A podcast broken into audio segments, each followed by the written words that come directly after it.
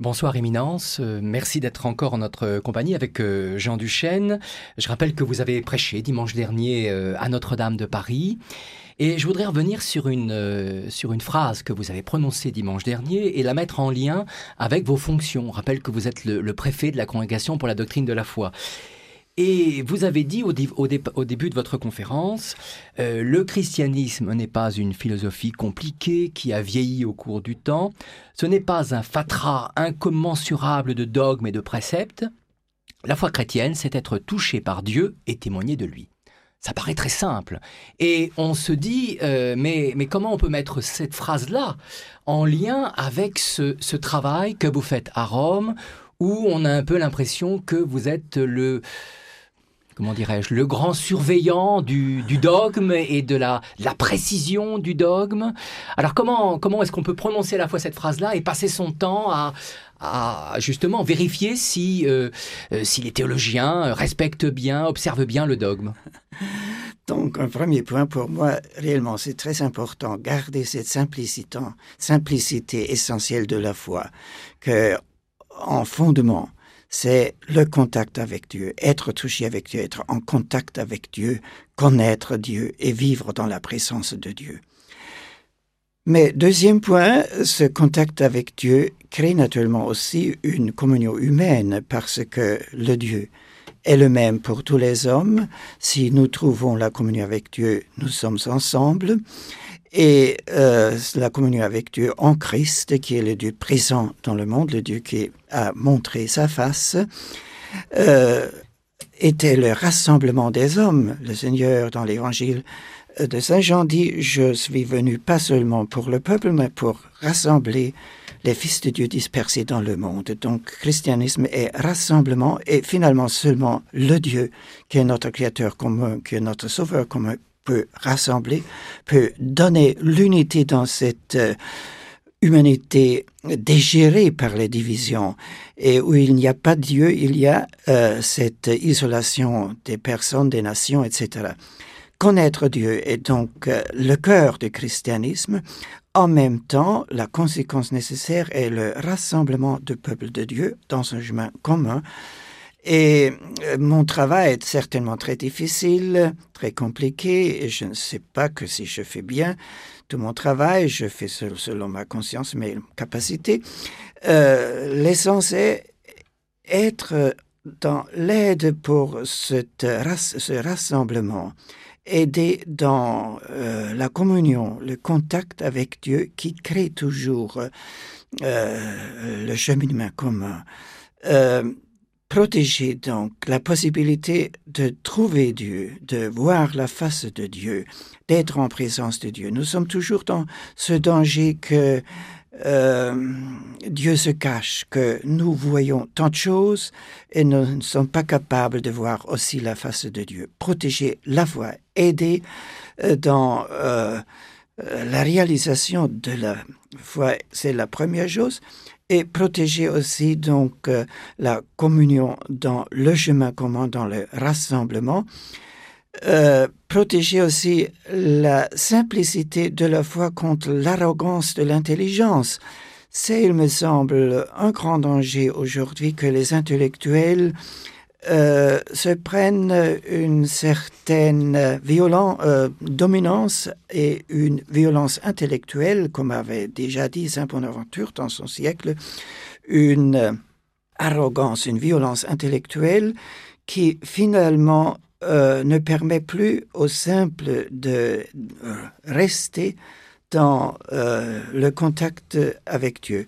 Et dans ce cadre, nous travaillons toujours aussi avec euh, cette condition fondamentale que chacun est libre de croire dans l'Église catholique ou non, donc euh, qui ne peut plus, selon sa conscience, être dans cette communion, pense qu'on devrait trouver Dieu ou la vraie vie euh, dans un autre genre, il est libre de le faire.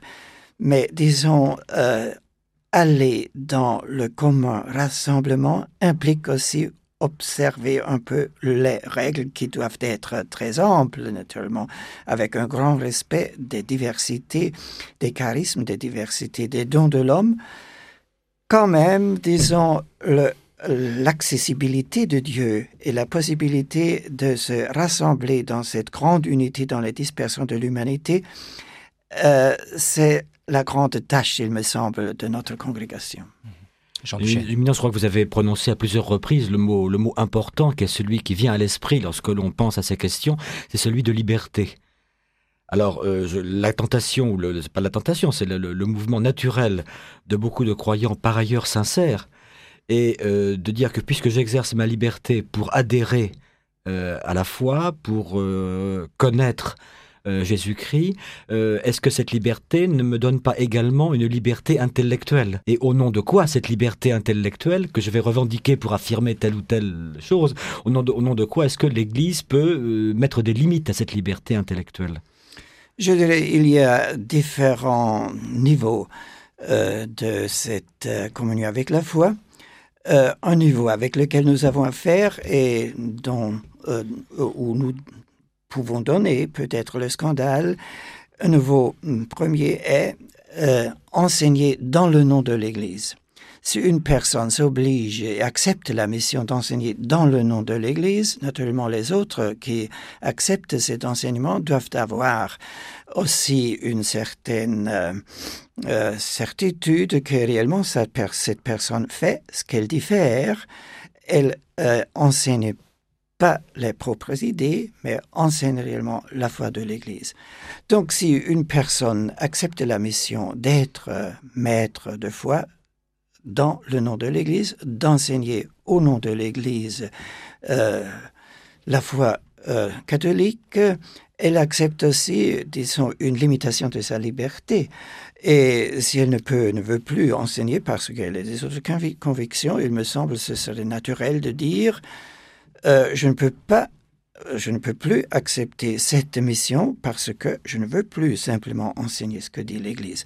C'est un premier niveau où il y a réellement une certaine limitation de la liberté, mais une limitation acceptée par la personne elle-même parce qu'elle dit je veux, je peux enseigner au nom de l'Église. Je ne veux pas enseigner ce que je pense seulement moi, mais mon moi est dans la communion de l'Église de sa foi.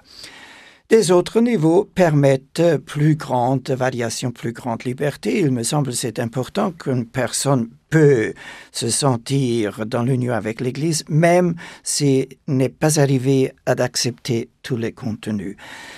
Euh, et cette distinction, il me semble, fondamentale et peut-être de ce fait que nous avons surtout à faire avec les personnes qui ont accepté cette mission, pourrait donner une impression fausse. En tout cas, si, même sur les autres niveaux, si je suis à la fin convaincu que substantiellement, je veux croire dans ce grand moi de l'Église.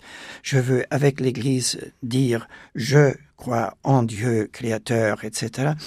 Euh, c'est déjà une transformation, une ouverture euh, de l'existence privée qui devient plus ouverte, qui n'a pas seulement plus ce moins individuel, mais euh, est ouverte et se réalise dans le grand moi euh, de la communion des saints de tous les temps. Et c'est je dirais, chaque jour une lutte d'ouvrir sa propre personnalité et de faire transformer le moi seulement individuel dans la grandeur de ce moi qui s'exprime dans la confession de la foi.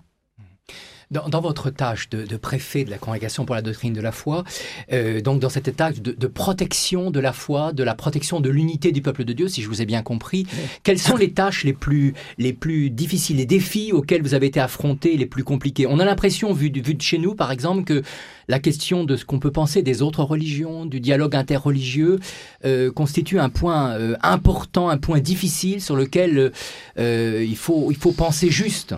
Oui, donc euh, il y a le dialogue œcuménique où nous cherchons de trouver l'unité chrétienne selon la parole, le commandement du Seigneur.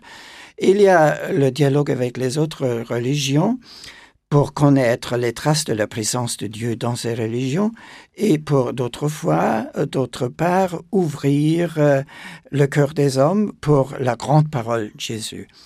Et le problème de notre temps, il me semble, est le relativisme religieux. Relativisme est peut-être euh, l'idée euh, connaturelle à un État démocratique parce que ça veut dire euh, aucune personne n'a la vérité comme telle. C'est déjà une intolérance de dire moi ou nous avons la vérité.